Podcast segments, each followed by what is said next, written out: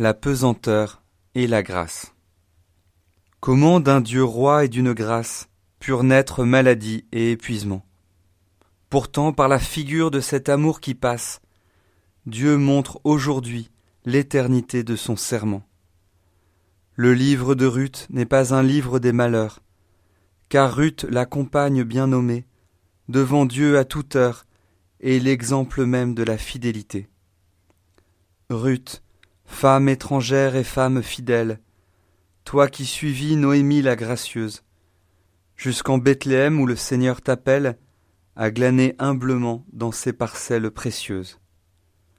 C'est toi, Ruth, qui as enseigné ta belle-mère, c'est toi qui connaissais notre Dieu bienveillant. Dans son malheur, elle se croyait de Dieu la victime entière, et c'est toi qui nous montres de la miséricorde le visage charmant. Dieu a posé sur toi son regard, et c'est ta Bose, l'homme juste qu'il t'a confié, car tu es parfaite et sans retard, Dieu a décidé de te gracier.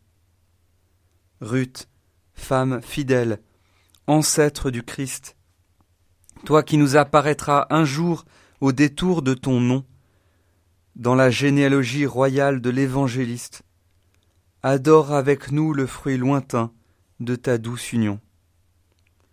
Quand Matthieu cite des cinq femmes les noms admirables, Tamar, Rahab, Ruth, Bethsabée et Marie, contemplons à notre tour ces histoires remarquables, où la grâce fut plus forte qu'épuisement et maladie.